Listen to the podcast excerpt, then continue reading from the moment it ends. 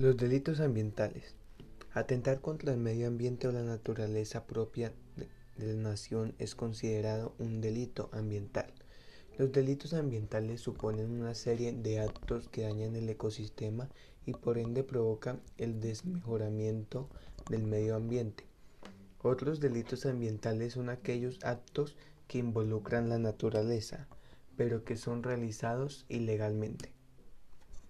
Algunos de los casos más frecuentes de delitos ambientales son daños a los recursos naturales, contaminación ambiental, pesca ilegal, explotación ilícita, minería, apoderamiento de hidrocarburos.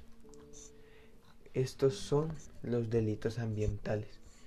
Te invito a que cuides el medio ambiente, que es nuestra fuente de vida.